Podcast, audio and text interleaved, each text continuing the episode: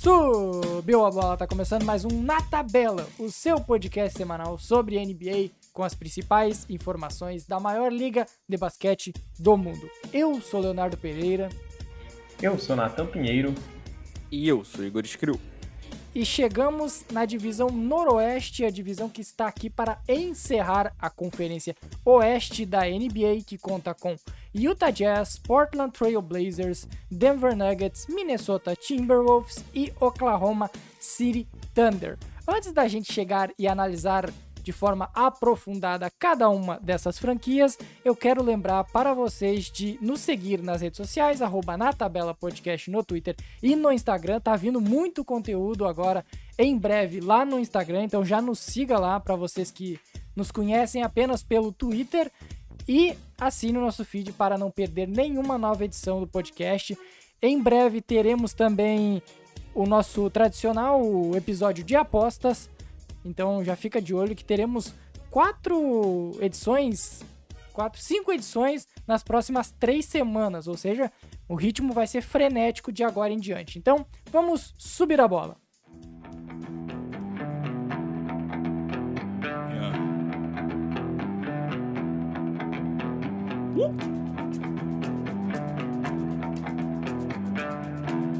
Para iniciar o campeão desta divisão no ano passado, o Utah Jazz, que também liderou a Conferência Oeste na temporada 2020-2021 e para essa temporada teve algumas movimentações na off-season. Via draft chegou o Jared Butler, numa escolha muito boa, acima da, da escolha 40, veio um dos jogadores que era cotado até para loteria. Saiu Derek Favors para o seu concorrente Oklahoma City Thunder. Vieram, veio por uma escolha de draft o Eric Pascal do Golden State Warriors e via free agents chegou Rudy Gay do San Antonio Spurs e Hassan Whiteside que estava no Sacramento Kings. Novamente a equipe tem como bases o Donovan Mitchell e o Rudy Gobert. Além disso, agora tem pela, talvez, pela primeira vez, todo mundo saudável, né? Mike Conley, Joe Ingles, Bojan Bogdanovic e as próprias estrelas que eu citei anteriormente. Será que após um ano onde fizeram a melhor campanha, mas acabaram eliminado na segunda rodada, será que finalmente o Utah Jazz dará um passo à frente e será o contender que todo mundo espera que eles sejam? Num primeiro momento agora a gente tem uma maturidade do elenco, cada vez maior, né? Um Donovan Mitchell que cresce muito em questão de performance ali na pós-temporada, é simplesmente cheio de jogos históricos desde a sua primeira temporada e acredito que esse time esteja bem encaixado. É, sinto que talvez possa faltar uma star power ali ao lado dele ali ofensiva para que o ajude a ter toda essa potência que esse Jazz precisa ainda para conseguir elevar esse teto deles? Acredito. Ao mesmo tempo em que eu também entendo totalmente os motivos do Jazz manter essa mesma base e fazer a sua competitividade vindo ali com algumas com um bom draft, por exemplo, visando manter essa competitividade de um projeto coeso e de a longo tempo, né? Eu particularmente gosto muito desse time do Jazz. Assim, como o Nathan falou, mantiveram a base da temporada passada. Também não tinha muito o que fazer, né? Convenhamos, Utah não é o maior mercado do mundo. Então você consegue uma troca pelo Mike Conley e você mantém ele. Né? E foi isso que eles fizeram. Gostei do valor do contrato, achei razoável. E é um time que, na minha opinião, a principal força está na qualidade, na coletividade. Você tem ali no quinteto titular o Mike Conley, o Bogdanovich, um Joe Ingles vindo do banco, que é um cara muito sólido, que faz as coisas certas, inteligente. Ah, gente, tem, temos os finalistas a sexto homem do ano passado, né? Joe Ingles e os Jordan dois. Clarkson. É, você tem um, um sexto homem que é mais cerebral e um peladeiro no Jordan Clarkson. Então, é uma bela dupla. É o equilíbrio, Mas, né?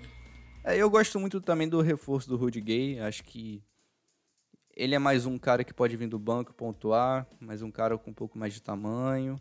Eu acho que era uma carência do elenco, mas que ao mesmo tempo não diria que vai ser o diferencial para um título do Utah Jazz. Minha grande preocupação, na real, está na defesa, porque a gente está cansado de ver a, a ineficiência da defesa de perímetro sobrecarregar o Rudy Gobert. E aí os adversários colocam formações com cinco caras abertos e o Gobert, ao mesmo tempo que tem que proteger o garrafão, tem que estar tá lá na zona morta contestando arremesso. E aí, a partir do momento que isso acontece, o sistema é meio abalado e o time fica mais vulnerável. Então, um pouquinho mais de defesa caía bem nesse time. Vamos ver se eles conseguem se movimentar ao longo da temporada ou de repente no mercado de buyout para conseguir fechar certinho e correr para o título. E claro, questão da saúde precisa estar ao lado deles dessa vez.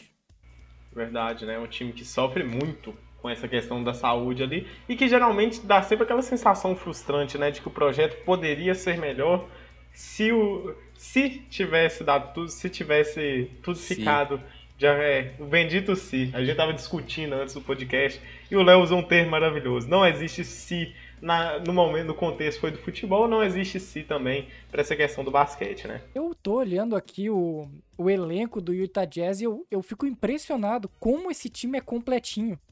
E o trabalho, o trabalho do Queen Snyder é muito bom também. É um time que vem há anos já com a mesma base e a impressão que passa é que ele bateu no teto, mas que se o Donovan Mitchell, por exemplo, der um passinho a mais, se transformar num jogador ainda mais letal, ainda mais efetivo, esse time briga por título. Mas é, é, eu, não, eu não sei, eu não. Eu, eu acho que eu já cansei de, de apostar tanto no Utah Jazz para essa, pra essa disputa, para ser o, um contender realmente, que esse ano eu tenho confiança que esse time vai ter mando de quadra mas eu não tenho confiança Sim. que ele vai chegar para brigar por título. Sim, é, é uma dúvida que a gente tem bastante, né? É, é pelo menos para mim, é memorável que esse time consiga ser tão competitivo no Oeste, a ponto de ser líder do, do dessa conferência na temporada passada, mas ao mesmo tempo a gente se sente meio calejado, né? De continuar com essas apostas. É, é o tipo do time que, para ser campeão, precisa de uma combinação de fatores que parte é dos oponentes e parte de todo mundo tá na melhor série da carreira. É, mas o, o, o Jazz precisa da, da menor união de fatores de boa parte desse, das, das equipes que, que brigam por título. Se um, uma coisinha der mais certo do que o esperado, esse time vai, vai ser. Vai, vai brigar pelo menos por uma final de conferência, por exemplo. O Jazz está esperando ter a pós-temporada que o Suns teve, né? Todo aquele é. conjunto de fatores ali para aquelas histórias de vez. Que o Celtics já teve ano passado. É, espera que jogadores. Que um jogador jovem tenha uma atuação acima do esperado. Ou então um experiente venha e destrua. Pode ser o Mike Conley? Pode ser o Mike Conley. Pode ser o Donovan Mitchell? Pode ser também. O Rudy Gobert não tem esse potencial pelas características dele. Pode ser o Bojan Bogdanovic? Não tenho dúvidas. Mas pode, pode, pode, pode, é muito complicado.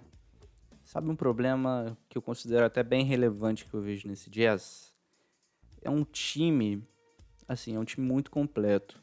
Mas dentro da proposta de jogo deles, eles não têm muitas ferramentas para variações. Isso eu falo, tanto em propor variações quanto responder a variações do adversário. Porque, por exemplo, se você olhar o, os pivôs reservas, é tudo Rudy Gobert muito piorado. O mesmo é, estilo. É, é a Subweek e o Whiteside.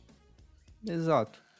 O Joe Ingles é um cara que vem do banco, faz um pouquinho do que o Bogdanovich faz aqui, arma um até, pouquinho ali. Até fisicamente são semelhantes. É, faz um pouquinho aqui, um pouquinho ali, tudo bem feito. O Jordan Clarkson um peladeiro, um, um peladeiro, mas você não vê assim um cara para vir do banco e ditar o ritmo defensivo ou sei lá, um pivô mais versátil, ou um power forward com playmaking acima da média, que aí... O Eric Pascal pode fazer isso? Cara, é uma, é uma boa questão. É um cara para ficar de olho, porque ele foi muito bem na temporada de novato lá no Golden State Warriors. É verdade que o Golden State Warriors não tinha grandes pretensões, então ele tinha os holofotes ali, a, o sinal verde para fazer o que ele bem entendesse. Mas na temporada passada não aconteceu, né? Mas é um, esse, eu acho que ele pode ser esse cara, velho. É, ele foi o terceiro ou quarto na briga do novato do ano. Era o Jamoran, o Kendrick Nunn, o Zion e ele, eu acho, se não me falha a memória. Acho que ele até foi o terceiro. Então, aí, ó. Se esse cara conseguir dar um passo nessa direção, talvez seja um jogador importante. Mas aí a gente sair desse episódio aqui apostando em Eric Pascal para credenciar o Utah Jazz ao título é sacanagem, né? É brincar com o É, nosso é, aí amigo é ouvinte. difícil, aí é difícil. Mas sem dúvida é um cara para ficar de olho. E o Jared Butler, Nathan? Pra vocês terem uma ideia, ele teve rumor de ir pro Thunder na escolha 18. Na época, pra vocês terem ideia. Bem próximo ali do draft. É, a queda dele vem muito ali, a gente reitera um ponto que já foi levantado em podcasts passados, de questões de saúde mesmo, ele teve um problema cardíaco e acabou perdendo muito estoque. Ele é um jogador que já chega competitivo e também que já chega incomodando muitos adversários ali do perímetro. Ele é um bom arremessador ele é um armador que consegue levar, controlar o tempo do jogo com muita facilidade. Eu gosto bastante da maturidade que ele traz e acredito que a transição dele vai ser mais tranquila para a NBA do que para alguns novatos que serão, que ainda vão ser muito cruz e afins. Acho que a aposta do Jazz é aquelas apostas ali que não, que é uma aposta de baixo risco, porque foi escolhido no, na escolha 40. Eu acredito que o front office do Jazz nem nem esperou que eles teriam essa chance de arriscar, né? E acredito que o risco é totalmente válido para que ele já consiga vir do banco inicialmente, vai ter como mentor ali o Mike Conley, gosto bastante disso, acho que vai casar bem ali o estilo inicial ali, principalmente nessa parte de controlar o ritmo do jogo. Então eu acredito que eu gosto, então eu acredito que ele vai ter um impacto bem interessante nesse primeiro ano, mas também não é o diferencial que vai elevar o Jazz a, a, a elevar muito o teto. É só um novato ainda, gente. Vamos na calma. Eu, eu acho que um cara que sai de uma possível escolha de loteria para escolha 40 é um cara que chega pra temporada com algum nível de, pessim, de pessimismo ao redor do nome dele. Isso é fato. Sim, Então, assim, eu não que ele- sei. que ele era companheiro do Devon Mitchell, que foi escolha top 10. Ele era escolha companheiro nove de pro Sacramento backcourt pelo Sacramento Kings no campeão nacional Baylor. Exato, mas assim, eu acho que o Nathan falou bem, é um cara bem interessante pra para esse para esse elenco. É um ótimo defensor. E aí o que a gente falou, defesa faltou na temporada passada. Então se esse cara é, supera esse pessimismo que ronda o nome dele desde o draft e se consolida como um jogador útil nessa temporada, já dá um assim, já coloca uma mostarda nesse Utah Jazz aí, tá? Coloca um molho bacana. E va- vamos ser honestos, assim, o jogador já vem, dependendo do, do quão forte psicologicamente ele for, ele já vem com aquela sensação assim, de É. querer provar o É, lugar onde é que ele deveria ter estado. Aí daqui a pouco ele- esse cara vira um, um- um jogador aí incrível aí, que posteriormente ele pega e fala lá, eu lembro dos 39 times que me passaram. Aí ele faz a lista lá e fica lendo, igual o. Aí vira o Popovich Draymond Green. na- É, ele É, pode citar Draymond 38, Green. tá? Porque o Utah Jazz É. também passou ele na escolha 26 do, do Asbuick. Tá, e, e aí, como é que faz? O, o Jazz, ele, na melhor das hipóteses, ele é campeão, bi- joga a final e na pior, novamente, cai na segunda rodada? Eu acho que o piso desse time, que a pior situação dele seria cair na primeira rodada. Que é, que é algo que eu realmente não acredito que vai acontecer, mas é um cenário que no Oeste é bem traiçoeiro, né? Principalmente de acordo com a. como se, o- se formando ali os últimos colocados, que eu acredito que eles vão ficar com mando de quadra. E na melhor das hipóteses, eles vão pra final de conferência do Oeste. Eu- acompanho o relator, mas eu eu acho que dá pra esse time ser campeão. Damn, let's go. Ah, eu Ok, eu, eu, eu, eu venho aqui. Eu venho aqui pra ver esse tipo de coisa, viu, gente? Eu não venho aqui pra falar qualquer coisa. não. Achar que pode ser campeão, eu acho que É. foi uns 5 anos do Utah Jazz, mais ou menos. Mas... E eu acho 15 times da NBA. É, a gente já falou, né? que o- É que é igual o Nathan colocou, dos times, dos 11 que a gente analisou até agora da conferência, 5 estiveram na final de conferência. Eu não sei como que é É possível. incrível. Mas é incrível. Ai, ai. Então, dando sequência, vamos para o Portland Trail Blazers, que selecionou no draft o Greg Brown. Ah, ainda teve de não draftado o Trendon Watford. Na free agency vieram os empolgantes Cody Zeller, Tony Snell, Marquise Chris e Ben McLemore. E também chegou o Larry Nance Jr. numa troca com o Cleveland Cavaliers, que levou o Derrick Jones Jr. para Cleveland. Novamente, é uma equipe que tem na sua base um backcourt muito uh, potente para pontuar, com Damian Lillard e CJ McCollum, mas que já vinha tendo o ano passado dificuldades para, primeiro, armar o jogo com qualidade e segundo para defender, né? É uma equipe que era uma das piores defesas da liga no trabalho do Terry Stotts, do Terry Stotts e agora tem o Chauncey Billups, ex-jogador que ex-jogador e ex-campeão da NBA com o Detroit Pistons, que fará sua primeira temporada como head coach. É um, é um time que a base é muito parecida com a do ano passado. A troca vem é a entrada do Larry Ness Jr. na equipe titular. Mas nem sei se na equipe titular, talvez ele venha do banco ainda. Mas é quase que o mesmo time e um time que claramente já bateu no teto, pelo menos na minha opinião.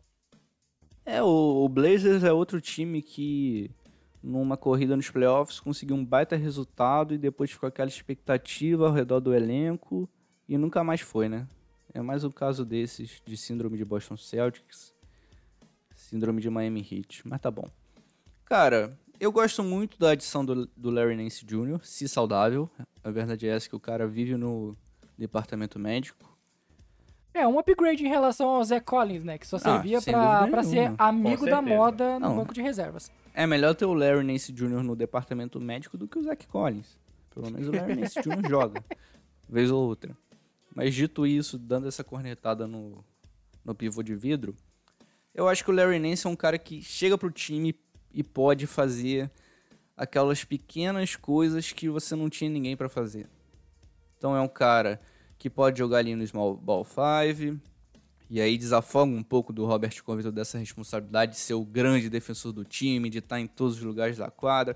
E a gente viu que na temporada passada ele não foi o defensor que já havia sido em, na Filadélfia. No próprio Rockets ele fez uma boa temporada.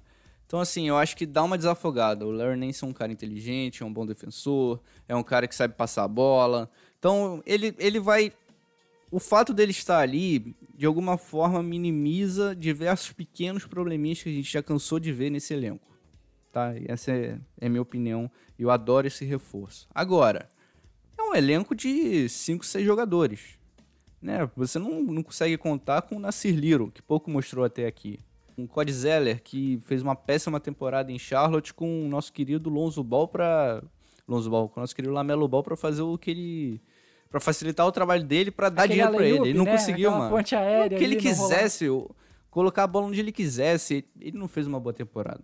Aí você tem um CJ CJ Elib que vem da pra segunda temporada, pouco jogou na primeira, não empolgou na Summer League. Enfim, cara, você não consegue ver um time assim, um time sólido para falar, caramba, esse time melhorou muito. Eu acho que o piso tá melhor, mas falta muito para esse time ser um time competitivo ao ponto de sair daquele limbo de brigar pra, entre sexto, play-in, sabe? Já até meio que adiantei um take aqui. Eu gosto, acho que melhorou, mas não empolga. Longe disso. Eu morro de preguiça desse time do Blazers. Mas é Nossa, muita preguiça. Nossa, pra Mas mim, é muito. Era o time mais chato de assistir da temporada passada. Insuportável. Com exceção do, das explosões do Damian Lillard, insuportável de assistir. Tá, e, e junto a isso, vamos ser honestos, é um time que ainda sofre ainda com essas questões das variações que o Igor levantou quando ele falou do Jazz. E aqui eu sinto isso vindo da, da principal força que eles têm, que é a parte do, dos guards, né? Se for olhar assim por altura, vamos lá, né? Vamos colocar uma filosofia de basquete aqui. Opa, o, não tem nenhum guard nesse elenco com mais de 6'3". O que vai ter o Paulo tá listado como 6-3 aqui no Basketball Rivers. Ah, então tá. Então é 6-3, é o limite. Bom, agora tem o, é, o, grande Tony Snell, o grande Tony Snell. É, o Tony Snell agora que vai chegar como aquele wing, né? Que vai jogar tanto de guard como de forward, né? E aí ele tem 6-6 de altura. O problema é que o Tony Snell, você não vai confiar é sua Tony vida Snell, no Tony né? Snell. Você não vai confiar nada no Tony Snell. Você não confia nem a vida, nem a morte, nem nada. O máximo que você confia é o arremesso de 3. Tem a melhor É, statline você da isso. história da NBA. Inclusive, se alguém buscar, ô Igor, enquanto o Nathan vai falando, busca aquela statline famosa do. Ah, não Do- precisa buscar, do não. Tony É Snap. 0, 0, 0, 0, 0, 0, 0, 0, 0, 0, 0, Grande, 32 grande, minutos de quadra. Ou 29, É algo assim. incrível. É incrível. E eu vou te falar ainda. Ele traz esse arremesso 28 minutos. E o Blazers não precisava disso. É O verdade. Blazers A realmente não precisava A disso. única coisa Gente- que o time faz bem é arremessar de três. E olha lá. E olha lá. E agora, se você tem um cara igual o Damian Lillard, que carrega esse time, ele é a garantia desse time de ir pro play-in. Ele que é a garantia que esse time vai ser competitivo. Porque sem ele, meu amigo, esse time não vai a lugar nenhum. É uma take óbvia demais, mas é um time que não tem variação nenhuma de guardas. Eles não vão conseguir fazer um jogo mais alto ali, um jogo mais defensivo. Em nenhum momento é, vindo com essa altura dos guardas. Esse J. McCollum já tá fazendo hora extra. O outro que foi é pior, fez hora extra e perdeu o valor. A sensação que eu tenho com o CJ McCollum é esse. Eu, o, o mercado do McCollum atualmente, o, o ápice na realidade do McCollum foi naquela temporada em que eles saíram, que eles eliminaram o Thunder, depois fizeram a boa lá e foram varridos pelo Warriors. Ali ele tava no auge, porque ele fez boas séries, fez um baita playoff. Ele teve média Só de que ia 25 cons- pontos naqueles playoffs. É, só que aí a torcida comprou muito, e eu entendo totalmente o torcedor comprar, porque é difícil você olhar pra um cara que vai bem nos playoffs e falar, pô, ele não vai servir pra gente posteriormente. Mas aí ele tornou-se obsoleto ao longo do tempo. Ele não, Culpa do time não- também, né, Nathan? É, a sensação é essa, o time se torna obsoleto. O Norman Powell foi a mesma coisa que a gente tinha falado quando ele tinha se trocado. É muito interessante ver ele trazendo um arremesso de fora, traz um dinamismo muito legal pro ataque.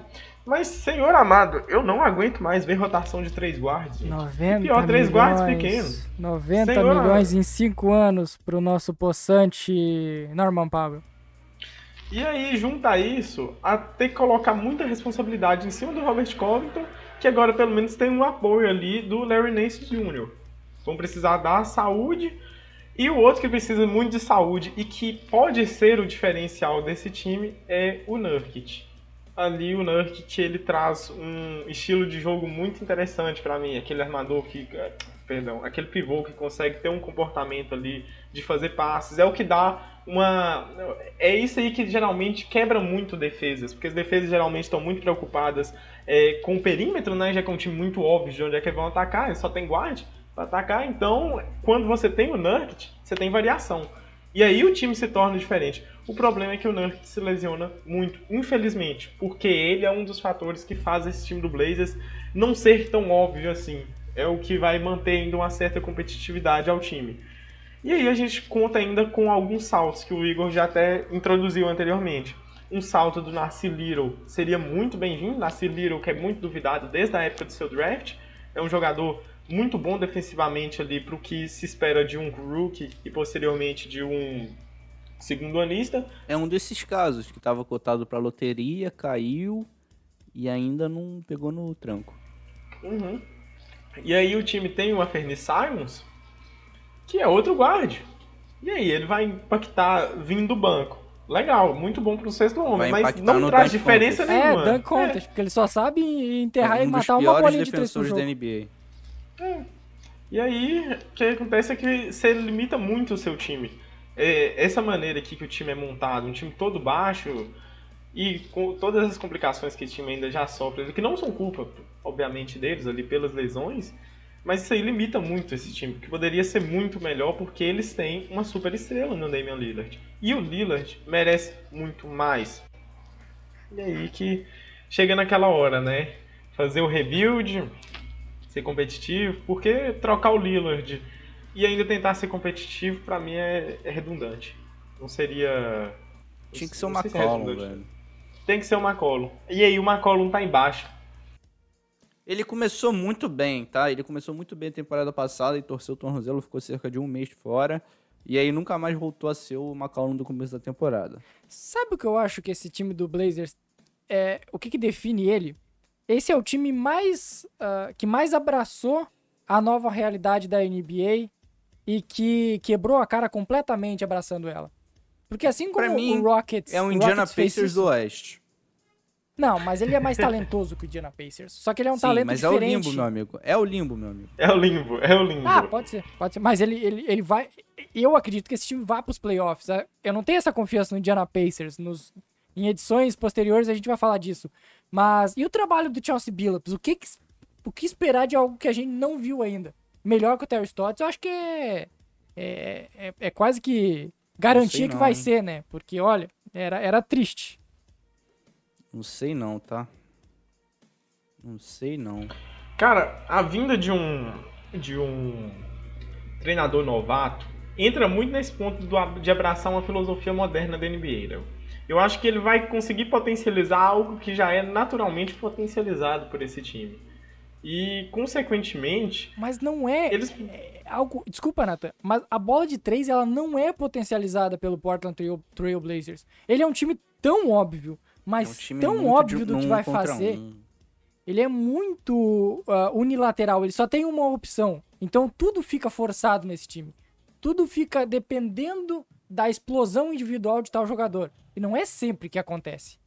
Eu acho que seria interessante, aí, Nathan, acho que a gente pode até construir junto, o, o Chelsea Billups mudar um pouco a perspectiva desse time, que é, bom, a gente tem o Damian Lillard e a gente tem o CJ McCollum. Dois ataques o Lillard comanda, o outro o CJ McCollum faz a criação dele ali, joga o pick and roll, joga um contra um. É muito isso esse time do Blazers. Era muito isso, pelo menos. Muito dependente desse tipo de jogada.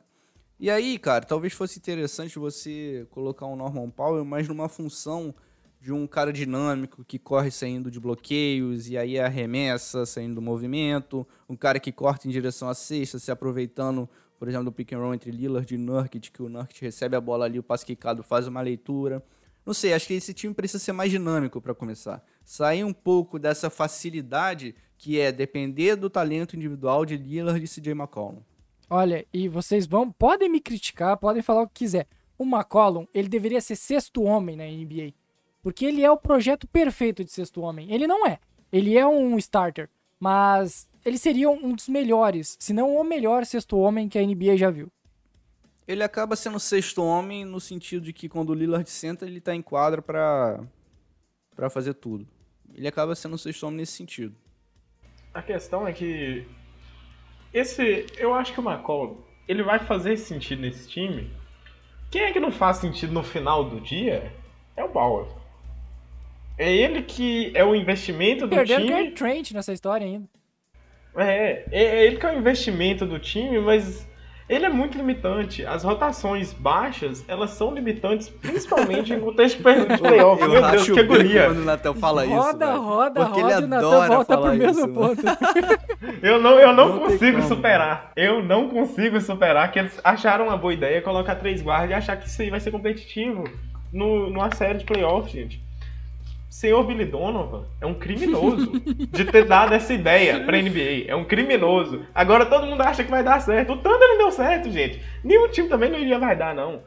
E é isso. O que acontece é que o McCollum faz sentido, mas ele precisaria ali de um ala que fosse um ala perfeito. Eu não vou nem entrar nos pontos, não. Teria que ser um ala perfeito, teria que ser um ala two-way que realmente, que talvez Robert conseguir jogar só que, off-ball. só que Só que ele não. Ele, ele Precisaria é de outro junto com o. Covington. Ele é super É. aproveitado nesse time. Outro junto ao Covington. Porque aí o que acontece? Você tira essa rotação de três guardas, você coloca altura nesse time. Que aí você coloca uma defesa ali e consegue cobrir o Lillard, que não defende nem a opinião dele.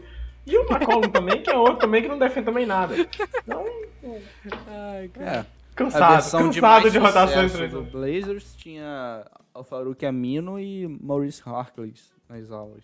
Cara, Maurice Olha. Harkless jogando muito. E, e- e- jogando e muito. sem precisar de um star power. Vocês estão vendo? Alas two-way que na época conseguiam fazer alguma coisa no ataque, né? São ruins, na né? defesa, fraquíssimos. Conseguiu ficar em quadra na defesa, na, na, no ataque, então beleza. E, a- e assim, confiar muito no Nurkic. É, o Nurkic pode ser um diferencial, reitero esse ponto. Tá, então vamos lá, pra encerrar, porque eu não aguento mais falar de Portland Trail Blazers. Ah, o, na melhor das hipóteses, mando de quadra e cai na segunda rodada. Na pior das hipóteses, vai jogar o play-in, mas vai pros playoffs. Eu acho que esse time não passa da primeira rodada. Play-in ou primeira rodada. Pra mim, pior das hipóteses, cai no play-in. Acho difícil porque o Lillard é muito difícil de pipocar, então ele segura a bronca nesse aí. Mas na pior das hipóteses eles cairiam e na melhor das hipóteses caem na primeira rodada. Cara, mas sabe uma coisa, uma coisa interessante? É que esse time pode ser bem chato enfrentando o Utah Jazz. De assistir, né? Bem chato de assistir, né? Também. De graça, de graça. Farpas. Ah, não gosto, não sei, não gosto. Mas realmente, eu entendo totalmente o que o Igor tá falando. É talvez o, o, o melhor dos cenários para ele, hoje, para eles hoje, né? Vamos ver como é que, é que os times vão se movimentando. Mas entra, mas casa com tudo que o Igor tinha defendido. Dos, das é. dificuldades do Jazz e da força do Segunda rodada no melhor cenário, só por causa chance. Numa circunstância muito específica, mas vamos lá.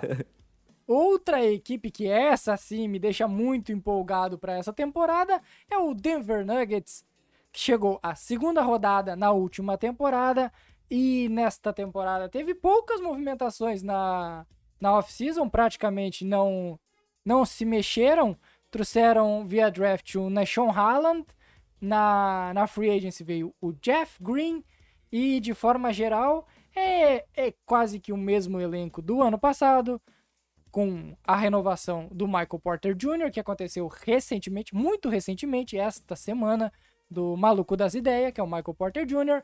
O Aaron Gordon também renovou, que foi um reforço da temporada passada. E a incógnita maior do Denver Nuggets é quando o Jamal Murray retornará e se retornará ainda esta temporada. Ele que teve uma lesão séria de ligamento uh, pouco antes do, do final da temporada passada. E é o time do atual MVP. Nikola Jokic segue lá e segue sendo o dono da equipe do Denver Nuggets. É um dos times mais agradáveis de acompanhar na NBA atual, um dos times mais com um quinteto titular mais completo, que melhor encaixa, mas o ano passado faltava faltava complementos, faltava jogadores para vir do banco e ajudar. E não parece que tenha grandes mudanças, exceto o o bom, o bom acréscimo do Jeff Green nesta nesta temporada. Eu, sinceramente, eu já, já vou falar antes aqui com o Igor, porque o Igor vai falar o tanto que ele ama assistir esse time. E reitera esse É muito divertido ver esse time do Nuggets. O time precisa de maturidade de playoffs e eles estão conseguindo é, desenvolver isso de pouco a pouco. Seguem uma caminhada não tão meteórica como a gente viu o Suns anteriormente, mas uma caminhada de pouco a pouco que, pelo menos na minha sensação, é que colherão bons frutos posteriormente ao mesmo tempo em que o time mantém uma base que é muito competitiva e que precisa de jogar junto e se entender em quadra. Não sinto que o time tem alguma necessidade claríssima, tanto que quando o, o Nuggets vai para os drafts ou então vai se movimentar na off-season, a gente fica sempre com aquela é, sensação de que, nossa, eles já tinham algo similar no elenco, né? Porque é um time muito completinho, é um time muito fechadinho e eu gosto. Não acho que seja eu acho que o time vai precisar de se manter saudável mesmo na pós-temporada para conseguir chegar ao seu teto. Acho que é só isso que precisa. O time não não vejo nenhuma necessidade de troca urgente, de alguma movimentação brusca. É simplesmente manter o trabalho. Será que não precisa uma terceira estrela? Principalmente agora que o Jamal Murray tá, tá lesionado. Falamos disso, eu acho, quando o Nuggets foi eliminado dos playoffs. A gente citou que talvez essa temporada seja uma temporada até de, uh, de transição para o ano que vem apertar o gatilho e dar o all-in. Vou falar. Michael Porter Jr será o Star nessa temporada. De novo, mano. O ano passado tu meteu que o cara ia ser MIP lá e ele quase ganhou. Não, mas aí foi leiguice dos votantes, meu amigo. Aí eu não tenho culpa. Tu tá toda não hora com esse negócio de leiguice. Só Igor Screw vê esse lado aí. Claro, mas o Porter Jr. foi o fenômeno da temporada não, Michael passada. Porter Jr. jogou muito bem mesmo. Maluco das ideias, doidão das ideias, mas é cara, bom de jogador. 6-10, que arremessa, arremessa da maneira que não, ele é, é, Não, é o jogador perfeito pro Nathan. Ele passa a quadra, ala alto, só não sabe defender, que é, é um não, inútil Então não perfeito pro Nathan. Dadas as circunstâncias do time, como ela se encontra agora, com as questões das lesões e da próprio crescimento do Michael Porter Jr., ele ter a chance de ter mais a posse da bola para ele desenvolver a criação de arremesso próprio é o que vai ser o diferencial dele, que é o que separa ele para mim de um All-Star atualmente. Obviamente também o que separa ele também é a competitividade incrível que tem no Oeste, né? Sabe o que eu acho legal, Nathan? Que ele, com seus 6,10 de altura, consegue fazer muito do que o Jamal Murray faz com o Jokic. É um handoff? Ele consegue fazer. É cortar em direção a 6 sem a bola? Consegue fazer. É jogar um pick and roll? Consegue fazer. Eu acho que se ele conseguir juntar esses flashes todos, essa eficiência que ele sempre mostrou arremessando o perímetro, com um pouquinho mais desse jogo on ball que você citou, eu acho que ele é All-Star garantido, cara. A temporada dele ano passado, especialmente segunda metade, foi sacanagem, cara. O cara jogou muito, meu amigo. Nos Não, o time melhorou. Quando, quando o Aaron Gordon chegou, e olha que nem é tanto pelo Aaron Gordon em si, mas a evolução desse time no final da temporada passada, pós trade deadline, o time chegou a estar em oitavo. Chegou a estar brigando por playoffs e terminou em segundo, terceiro, segundo, acho que foi, terceiro na conferência, atrás apenas do Jazz e do, do Phoenix Suns um time que teve uma ascensão muito grande e se espera que ele mantenha essa ascensão. É bom lembrar que tem a problemática da vacina do Michael Porter. Ele falou ontem até, ele meteu que. É, ué, eu tinha visto que ele tinha seguro. pegado Covid duas vezes. Ai, é, que... isso aí, ele meteu que pegou Covid duas vezes. Cara, piroca é uma, das takes, é uma das takes mais burras que cara, eu já vi. Piroca na cabeça demais, mano. Muito do maluco, cara. O Michael Porter. Esse o que, que assim, foi cara. aquilo? Mas ele é muito doidão, cara. Ele é pior que o Kyrie Irving. Olha que o Kyrie Irving é doidaço na cabeça. Cara, não, não dá, mano. O Michael Porter, ele é um baita jogador, mas como. É muito louco. E... Ele é muito piroca das ideias. Piroca Encheu das ideias, bolso, né, rapaziada? Encheu o bolso, né, rapaziada? Em 5 o anos. homem encheu o bolso. Amigo, toma 200 milhões aí, vai tomar sua vacina. Oh, oh, eu quero, vou, posso ser honesto com vocês? Quem me dera que fosse o Thunder pagando 200 milhões pra esse maluco, viu? Eu Baita. queria demais. Cara, e essa escolha é, é algo que o Nathan fala muito de um time acertado que pode ter a liberdade de escolher pelo teto no draft. O Michael Porter, ele vinha de lesões, ele passou um ano lesionado. E aí, ele foi ele caiu muito no draft. E ele foi escolhido na escolha, sei lá, 19, 18, algo assim. 14. 14, 14 tá. E ele foi escolhido pelo Denver Nuggets. preciso. Denver... Ah, preciso. O Denver Nuggets, ele pode escolher jogadores pelo teto porque ele tem um projeto muito coeso, muito perfeitinho. O Denver Nuggets escolheu o Bol porque o Bol ele não era nada, e não, continua não sendo nada, mas ele ainda pode chegar a ser algo absurdo. E o Denver Nuggets pode. O Nikola Jokic é isso. É incrível, velho. É incrível.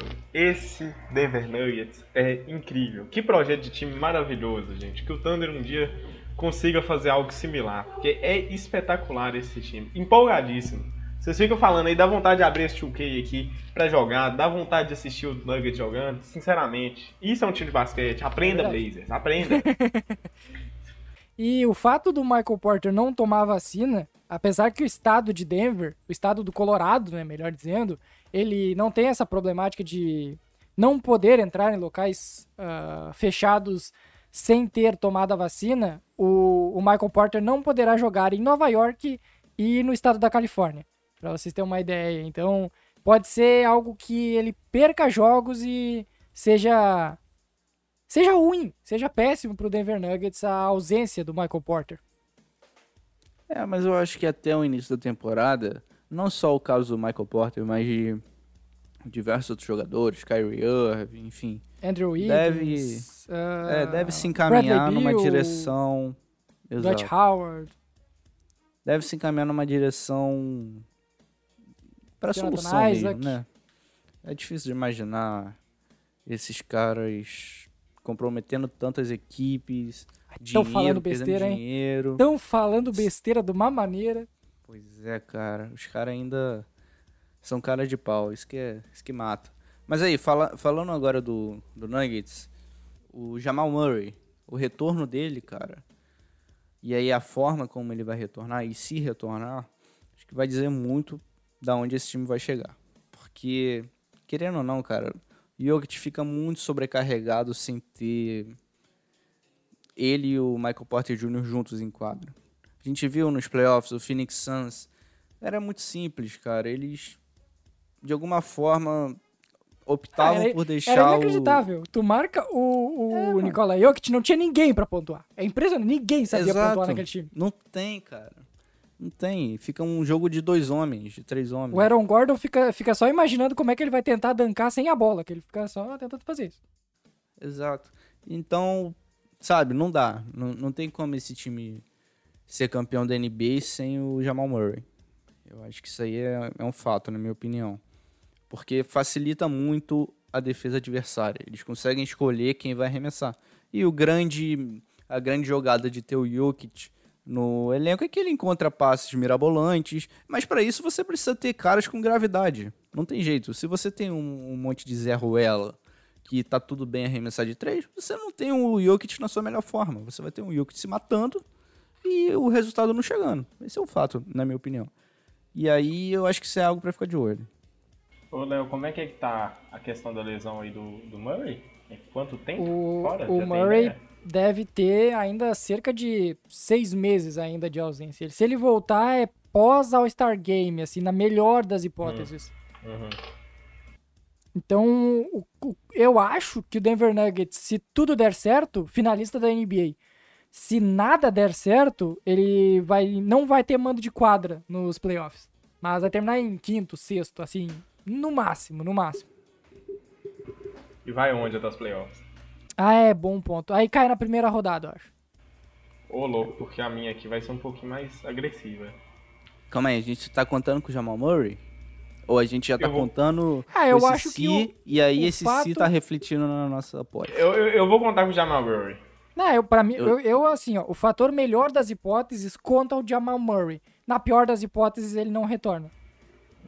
Entendi, é um bom ponto. É um bom Então ponto. tá, eu vou. Eu acho que o Natan vai concordar comigo. Título, título, com o Jamal Murray, Uhum. título. Título, ponto. Uhum, Agora, pior das hipóteses, primeira rodada. É isso. Eu sou um pouquinho mais. Pra mim, esse time, na pior das hipóteses, é segunda rodada. Jogo que te carrega esses caras um round, no mínimo. No mínimo, viu? Pode ser. Isso aqui porque, porque no meu pior das hipóteses, eu ainda estaria contando ainda com o Jamal Murray. E na pior das hipóteses, com o Jamal Murray, é final de conferência, viu? Eita. Na pior Gostei. das hipóteses, com o pior Jamal das Murray, hipóteses é com o Jamal Murray. É- Tô jogando altíssimo no Nuggets. Altíssimo. Ô, louco, Nathan. Gostei. Eu gosto desses, desses takes mais ousados aqui já. Então, por favor, aqui eu quero ver take ousado. Olha este belo time aqui que todo mundo ama analisar. E eu quero destrinchar ele durante cinco Aham. minutos no máximo. Minnesota Timberwolves, que o ano passado teve uma das piores campanhas da NBA. Chegou nesta temporada o Torian Prince, numa troca que não fez o menor sentido com o Cleveland Cavaliers. No não draftado veio o McKinley Wright. O, ah, outro, outro caso esquisito. Veio o Pat Beverly. Patrick Verdade, Beverly né? saiu do Los Angeles Clippers, teve uma passagem relâmpago, sem nem fardar no Memphis Grizzlies e chegou ao Minnesota Timberwolves. O Foi Natan 15 vai minutos adorar, mais ou cara. menos. Mais um time com três armadores aí, Natan, pra você. E esse time Ah, aqui, ó, tem novamente D'Angelo Russell, tem o Anthony Edwards crescendo. D'Angelo Russell que faz parte desse clubinho aí da, do- dos, dos apaixonados por Kyrie Irving. Anthony Edwards ah, e tem, obviamente, o Carl Anthony Towns, que é a grande referência desse time. E daqui a um pouco, se o time ajudar, ele se torna o maior jogador da história da franquia ao lado do Kevin Garnett. O problema é que o time não ajuda nem um pouquinho. Cara, vamos ser honestos, né? Um time chato, com força, também não gosta, não tem paciência de assistir. Mas ao mesmo tempo, faz algumas adições interessantes. O Beverly é uma adição interessante. Porque apesar de ser um guarda, ele é um guarda que defende. Não Aprendam faz sentido guards na timeline, né? Não faz É, sentido nenhum. é. A questão é que traz liderança. E esse time precisa de, de alguma, sabe, força. Força. Falta um, falta um senhor Jimmy Buckets pra esse time. Como se já não tivesse tido um dia. É, falta uma presença de liderança. Alguém ali que vai levar esse time. O Towns é um jogador incrível, incrível, incrível. É super talentoso. Mas essa, esse mantra de líder ele ainda não desenvolveu. Quem sabe desenvolva posteriormente. Eu não sei se vale a pena também você contar com a liderança do Patrick Beverly. Porque não é um cara talentoso pra isso, entendeu? É um cara que é um excelente defensor, é um excelente defensor, mas não é um cara que vai te garantir, por exemplo, que vai ser realmente útil ofensivamente. Ao mesmo tempo que você tem uma estrela no Carl Anthony Towns que tem uma facilidade de se adaptar ofensivamente com muita tranquilidade, consegue pontuar de todas as formas, é um jogador inteligente, estava evoluindo seu playmaking. Também teve algumas evoluções comparadas aos seus anos anteriores na defesa. Ainda não é nada espetacular. Um salto que para mim tem que ficar dois na realidade, dois saltos que a gente tem que ficar de olho.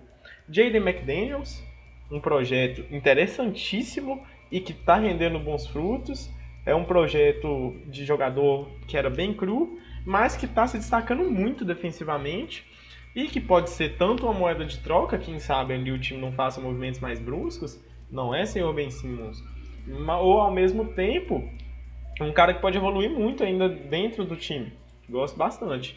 E outro também que pode ter dado o salto é o próprio Anthony Edwards. Ele não foi escolha um por nada, gente. É um jogador que pode estourar e que pode pontuar nos três níveis. Vai trazer algo, por exemplo, vai, trazer, vai conseguir dividir quadro tranquilamente com o Beverly ali trazendo mais defesa.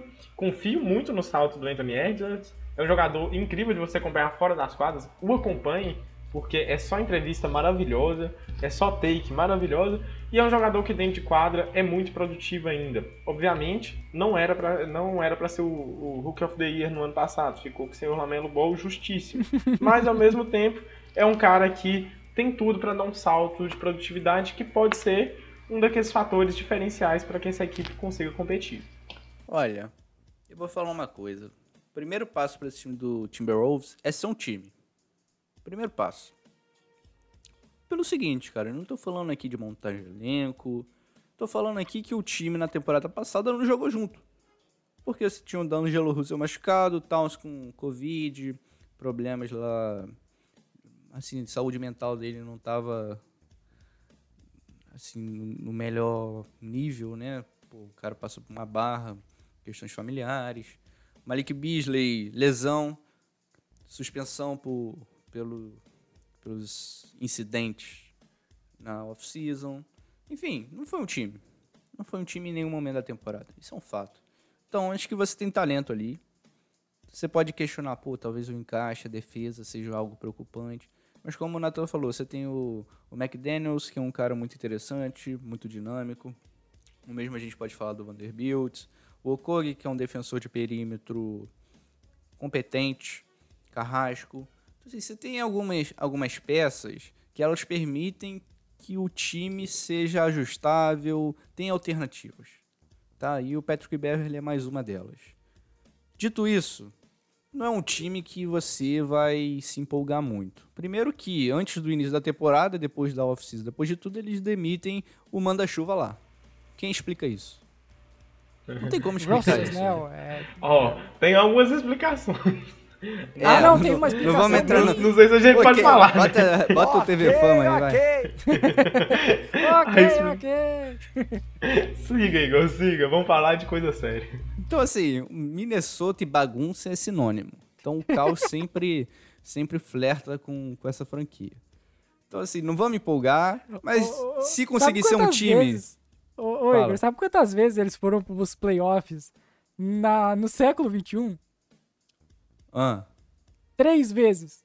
Três? Dois, 2000, 2001 e 2017, eu acho, com o Jimmy Butler. 2018 Nossa com o Jimmy Butler. Nossa senhora. Então tá vendo, cara? É, é uma franquia que parece que é só começar a temporada para tudo dar errado. Aí, beleza, tem uma temporada que tudo deu errado, temos a pique 1. Aí tudo começa a dar errado de novo. É assim, é um ciclo infinito. Ai, meu Deus. Incrível, incrível. Dá pra... Eu vou fazer uma Pode pergunta ir. bem séria pra vocês. Quantos hum. minutos vocês irão assistir de Minnesota Timberwolves sem ser enfrentando o Oklahoma City Thunder e o Miami Heat? Ah, velho. Vamos assistir um jogo ah, que nós temos que comentar, né? Nós temos que comentar aqui, né? E Denver Nuggets. E Portland Trail Blazers, às duas e meia da manhã, quando tiver o único jogo que estiver dando, é isso que a gente vai assistir. Dormir. No, o jeito Imagina, é de berço, né, rapaziada? Levantar cedo no dia.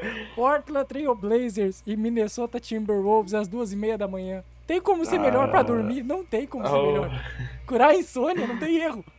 Não, eu, eu, eu quero assistir pra acompanhar a carreira Mentira, do senhor Anthony quer. Edwards. Mentira que tu não quer. Eu, Não quer, assistir pra ver o momento que vai dar errado. Assistir pra ver o momento que vai dar Vocês errado. lembram daquele tweet que eles soltaram lá? Do Nossa, Minnesota muito bom. Timberwolves vai dar errado. Perderam 20 jogos seguidos.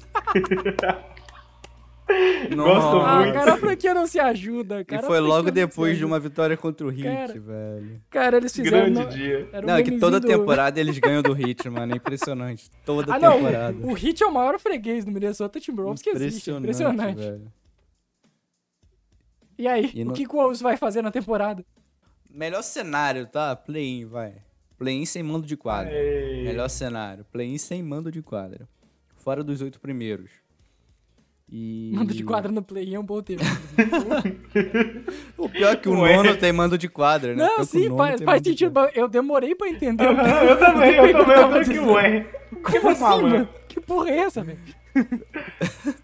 É difícil você conseguir encaixar o play-in num argumento sem, sem que soe que ele vai ser o sétimo colocado ou o décimo. Então, tá, vamos lá. Ele vai ser o décimo. vai. Se ele entrar, ele É, vai ser o décimo. décimo. Vai brigar ali com o Kings, com... Que briga, hein? Esse tá é um um jogo assim. que a gente tem que assistir em Sacramento Aí, Kings pronto, Minnesota. Timberwolves. Jogaço. Aí, ó. Aí. Imagina um, um, um duelo entre D'Angelo Russell, Patrick Beverly e Anthony Edwards contra Halliburton, Fox e... Meu Deus E Buddy. Hield. Caralho, cara. É, seria interessante, pô. Seria interessante. Mas eu acho que o pior cenário é loteria. Vou colocar. Vou ser otimista, hein? Vou ser otimista no pior cenário. Pick 5. Vai ser a pior campanha. Pick 5. Pior cenário é 5. Ah, eu tô pra te dizer que o Wolves já deu a sorte de ser a, a pick 1 dois anos atrás. Então ele não vai ser a pick 1 novamente. Sabe o que, que é a melhor coisa do Wolves na temporada? O uniforme novo. Que tá com a grafia do, do, do time que teve o Kevin Garnett e chegou longe. Melhor coisa do time na temporada. E Quem não vai. foi o, o Camisas da NBA, né? Camisas da NBA, inclusive, parabéns pra Manda eles que estão fazendo um, tra- um trabalho absurdo de estar trazendo várias informações que a imprensa americana, É imprensa não, referência obviamente, mundial, pô. é referência mundial o Camisas da NBA. E na melhor das hipóteses, não vai brigar por nada, vai ficar no limbo. Na pior, vai ser a pior campanha da NBA. Ou na melhor, né? Vai saber, depende do ponto de vista. Eu sigo aí os relatores aí. Na melhor das hipóteses, vai pro play-in e vai conseguir. Vai conseguir passar. Vou, vou dar essa take aí pra eles. E na pior, fica no limbo mesmo. Chegamos. Chegou o momento que vocês estavam esperando. Todo mundo que escuta esse podcast escuta por causa de um único nome, de uma única pessoa. E essa pessoa se chama Natan Pinheiro. E chegou o momento dele. Deixamos Monólogo. por Tô último. me retirando aqui, pessoal. são, Boa noite. São 15 times na Conferência Oeste. A gente deixou por último o melhor deles. O Prime, o mais esperado, Oklahoma City Thunder de Natan Pinheiro, que teve como escolhas no draft o espetacular Josh Giddey, Trey Mann, Jeremiah Robson Earl e Aaron Wiggins, e trouxe o Derek Favors do Utah Jazz. Vai, Nathan. Vai, Nathan. Eu sei que tu tá esperando por este momento há umas 5 semanas, mais ou menos. Chegou, chegou. Bora lá.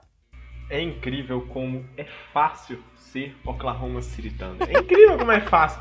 Eu nós já entramos aqui, ó. Eu, eu já vou soltar aqui a take. né? Eu não vou enrolar o ouvinte, viu, Léo? Posso falar? Tá liberado? Fala, está. Sinta-se à Piso. vontade.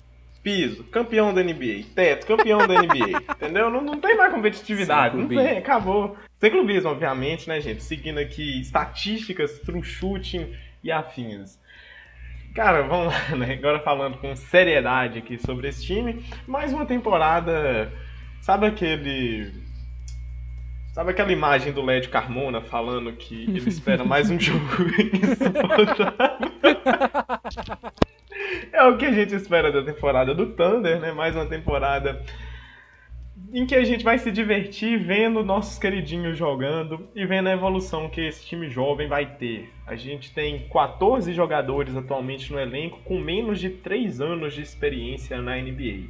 É incrível o quão jovem esse time é, o quão ousado é esse projeto. As chances de dar certo são muito interessantes e as chances de dar errado também são muito grandes. Deixa né? eu ver se eu estou É um- correto aqui, Nathan. O Shai, o Derek Favors e o Mike Muscala tem mais de 3 anos? Aparentemente é isso mesmo. Eu peguei fonte Twitter, viu? Deixa eu ver aqui se o Kent Williams aqui segue essa, essa premissa. Não, Kent Williams, três anos também. Então, tá, Maledon não, tá Freeman não, Josh Gidey não, É, Ty é Jerome mesmo. não, Ludort não, o Creights, não sei sobre, falar sobre o nome dele. O, De, o Deck chegou agora, o Josh Hall também. Uhum. É, É um time incrivelmente jovem, totalmente inexperiente e a gente tá indo assistir por evolução, né? Eu acho que o Thunder, pra gente que é torcedor, tem muito assunto interessante. Pra quem não é, não vai ter, né? é um time carismático. É um time muito carismático, é aquele time divertidinho que quando começar a encher o saco no- nos playoffs todo mundo volta a odiar, né?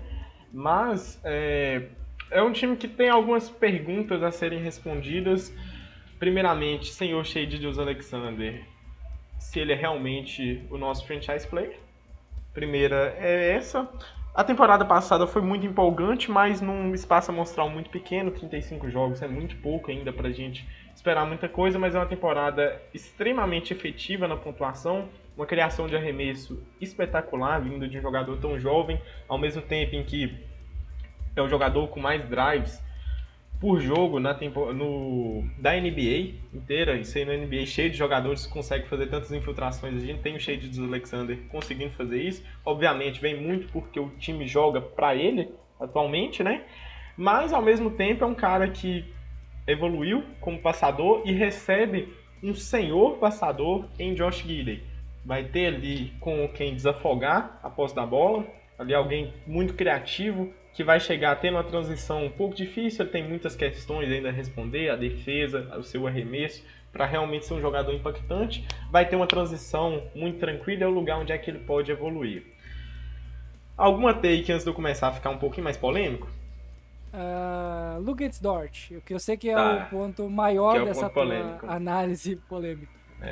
É o que eu falei do CJ McCollum anteriormente. Quando a torcida vê um cara competitivo, um cara sendo tão incrível nos playoffs como o Dort foi na primeira temporada, é normal que a gente tenha um hype a mais no jogador e a gente se apegue muito a ele. Mas pra mim o Dort é o jogador que mais tem que se provar nessa próxima temporada, mais até mesmo do que o Shea, mais que qualquer um. Não é duvidando, sabendo que ele já provou alguma vez dentro dos playoffs.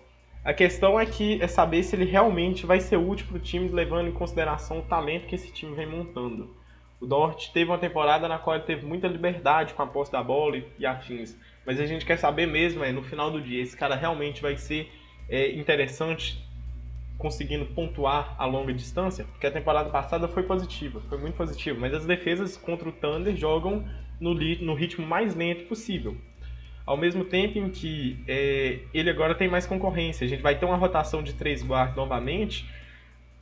Reitero meu ponto ao senhor Billy Donovan, mas pelo menos três guardas com altura consideravelmente interessante. O mais baixo é o próprio Dort, que também é o melhor defensor pela baita envergadura e também pela inteligência que tem em quadra no setor defensivo. A questão é, o Dort vai conseguir se manter só pela defesa? Porque para mim ele precisa de um salto positivo ofensivamente para ser um jogador legitimamente two-way para que esse cara a longo prazo seja interessante e não se torne obsoleto. Porque só a defesa não é o que vai garantir ele aqui para nós. Inclusive, um dos diferenciais que o senhor Shade dos Alexander precisa trazer para a gente é o da defesa. Porque o Shea sendo um defensor two-way, a gente consegue usar a vaga do Dort para trazer um ala com pontuação, um Michael Porter Jr. da vida que eu queria muito pro nosso time. Não vou aprofundar mais, que senão viro. que eu preciso da Agatha ao meu lado para ajudar. Em que momento da temporada Shai, Shea Gilgus Alexander vai entrar de férias? Meu amigo, ele não estava de férias da última vez, ok? Vamos passar por. Ele deixou de ir jogar para a seleção naquele processo de recuperação. Eu realmente acredito que ele lesionou. Mas fica essa incógnita aí, né?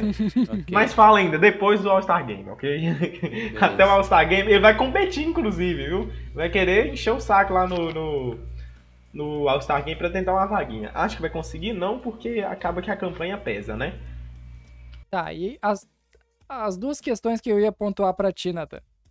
A, a primeira delas, o que, que esse time precisa ser na temporada? Porque ele tem 500 mil escolhas de draft nas próximas temporadas. Ele precisa ser, nesse momento, um time ou ele precisa desenvolver as suas peças individualmente o máximo que puder, dando espaço para elas, sem se importar com a coletividade?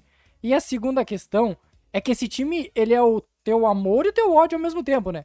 Porque ele não tem pivôs, praticamente, tem só o Derek Favors e o Muscala ali, faz figuração, mas em compensação, ele tem 50 mil guards.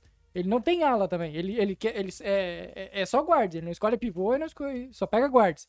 Então, é um time que não, não te parece bagunçado, desorganizado uh, como formação de time? Totalmente. Totalmente desorganizado. E totalmente esse é o objetivo. É, é uma coisa leva a outra, né? A minha primeira pergunta meio que encaixa na segunda. Uhum. É, a gente tem, Léo, nesse, nesse primeiro momento ali, a, a primeira pergunta vem sobre a, o desenvolvimento dos jogadores, né? Pelo padrão de respostas que a gente vê do senhor Samprest nas entrevistas, ele sempre foca muito do ponto de que a gente não vai queimar etapas. Então, por mais que a gente tenha tantas escolhas e a gente devesse e em determinado momento fosse interessante usar essas escolhas para tentar atrair alguma outra jovem estrela para vir jogar aqui, já que a gente não vai conseguir isso pela Free Agents, é ao mesmo tempo em que a gente vê que o time ainda não tem nenhuma prontidão ainda para acompanhar o ritmo do Shade de Alexander atual. Ninguém nesse elenco consegue chegar no ritmo que ele está atualmente. Ele está num ritmo em que o time poderia competir com ele. O problema é que ninguém do time consegue chegar nem perto para ser impactante e competitivo ao mesmo tempo. E então eu acho que o time não vai se portar como time competitivo e afins. Eu sei que eles vão dar alma em quadra, acredito muito nisso, mas vai ser dar alma em quadra e perder por 20 pontos. Muito provavelmente vai ser esse padrão de jogo. Vai perder motivado. Jogar, é, é, jogar como nunca e perder como sempre. Aí, o, ao mesmo tempo, é, o time precisa de fazer esse desenvolvimento. Tem muito projeto ali que exige muita atenção ainda, que é o caso ali é, do Pokushevski, demanda muito disso. O Darius Basley ainda demanda muita atenção, principalmente para uma temporada muito abaixo, principalmente confiança. O Kredit está vindo de uma lesão gravíssima e precisa de se adaptar à NBA, fazer uma transição também muito difícil. E o Josh Giddey, que é o talvez o segundo projeto mais não talvez não é o segundo projeto mais interessante do Thunder seguido é, que vem logo após o Shade dos Alexander é o mais talentoso é o que tem o maior teto do nosso elenco ao lado dele é o diagonal ainda, né? O treinador lá, o Daino. Sim, sim. Vamos, acredito que o, o Prest tenha confiança. Foi uma temporada muito positiva, inclusive, do Daino. Questões de evolução, questões de variações táticas e afins. Acredito que é difícil avaliar isso sem a competição em si, mas foi uma temporada que eu achei bem satisfatória do treinador. A questão é que é um time que abraçou muito a vibe positionless, a vibe sem posições NBA, buscou trazer, por exemplo, guards altos no Shea, no Guide, e caras e alas que jogam como guards, como o Pokushevski, por exemplo, e o Darius Besley, que agora que está se especializando em um, entre aspas, um forward mais forward, assim, porque também tinha alguns padrões de guarda. Segue aquela mesma premissa, jogadores conseguem passar, arremessar e driblar com muita facilidade, mas falta peças, e essas peças elas virão posteriormente via draft, muito provavelmente, e também essa bagunça é necessária para que o time perca. Então, e se mantém. muito provavelmente é mais uma temporada que a gente vem pro draft ali, fortíssimos para a taça quem é a taça desse ano? Paulo Não Bancheiro. Sei, cara. E o pior. Paulo Bancheiro. E o pior, cara, é pensar que o Oklahoma City Thunder ele fracassa até em ser as principais escolhas do draft. Triste, porque ele joga triste. bem em algum momento e vence jogos quando não triste. precisa vencer. O início da temporada, passada, temporada passada. Enquanto, enquanto a Shea tava tava jogando, o time tava bem, bem, entre aspas, tava sendo competitivo. Aí depois engatou uns 30 jogos, 30 jogos perdendo. E não ficou pior que o Timberwolves e o Houston Rockets ainda. Não consegue perder. Se nega a perder o time.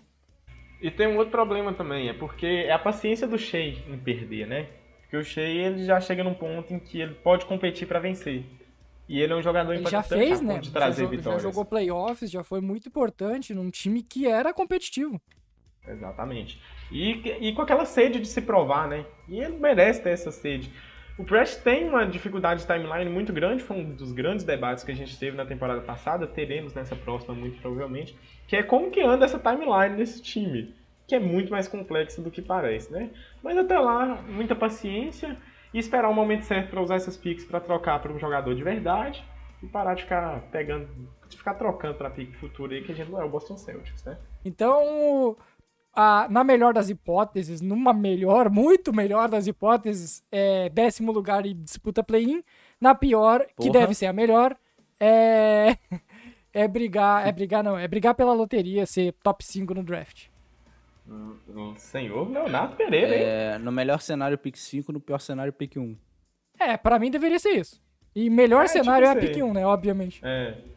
Isso, é. mais ou menos isso aí. Perde O pior o cenário do Thunder seria ficar no limbo. Thunder, meu Deus do céu, perde O pior jogos. cenário cara. pro Thunder é só seria ser perder, cara. Para de vencer, velho. Vocês não precisam favor, vencer. Para de vencer Percam jogos, Thunder. percam Pô, jogos. cara. É isso que vocês têm que fazer, cara. Eu, eu vou contar aqui uma experiência que o Oklahoma City Thunder vem. proporcionou. Temporada passada, Hit naquela situação complicada, brigando por playoffs, play-in, o que, que vai acontecer? Boston Celtics, Atlanta Hawks, New York Knicks, não sei o que, Tu sei teve o que que, torcer o pro, pro Thunder Aí tava jogo. acontecendo Thunder e Celtics lá no TD Garden. O Thunder me abre uma vantagem incrível. Time voando, nosso querido pivôzão lá deitando. E, e beleza, um minuto pro, pro terminar o jogo, pá, tranquilão. O Thunder me começa a entregar uma vantagem, sei lá, de 9, 10 pontos. Pá, toma bola de 3 Celtics, bola de 3, passe errado, bola de 3 Celtics. Daqui a pouco o jogo tá quase empatado, meu amigo. Você tem noção da sensação que foi torcer pra esse Oklahoma City Thunder? Só Foi não uma é das pior. piores experiências da minha vida. Não, deve ser pior. Por exemplo, o Minnesota Timberwolves, ano passado, eles perderam um jogo, um jogo onde eles tinham a bola de lance livre, faltando dois segundos. Eles precisavam fazer um lance livre de dois para abrir quatro pontos. Não, é, para abrir três pontos, eu acho. Algo assim. Eles erraram, acho que foi o Vanderbilt. Erraram os dois lances livres. E num contra-ataque, eles tomam um, um game winner num cara muito aleatório, que eu não lembro quem foi agora. Foi de um cara muito aleatório, acho que era do Memphis Grizzlies, sei lá, algo assim. E tipo, coisas que só acontecem com o Timberwolves, que também vale pro, pro Oklahoma City Thunder. A gente ganhou do Bucks, velho. A gente ganhou do Bucks na temporada passada. Com a dagger do. Como é que é o nome do maluco? Do Justin Jackson, velho. Metendo bola de três ali no final do jogo, velho. Onde é que tá o senhor incrível. Justin Jackson? Nem tá mais no time, eu acho. Tá no time. Justin Jackson, ele, ele foi trocado aí recentemente, rapaziada. Eu acho que ele tá no Bucks, você tá no Bucks, velho. Ele ganhou o título com o Bucks aí. Depois da dagger que ele meteu Não, ele, tá- ele foi pro Bucks só por causa dessa dagger, não, não teve outro motivo. Não, é. Eu segui os relatores aí. no- na melhor das hipóteses é ficar com a pique alta. Na pior das hipóteses é ficar no limbo. Muito bom.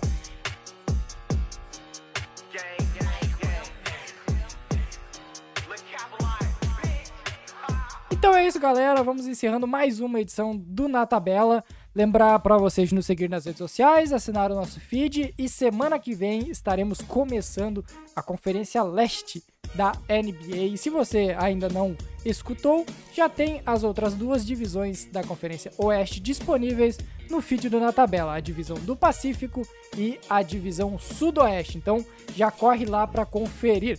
É isso, galera. Até a próxima semana. Valeu!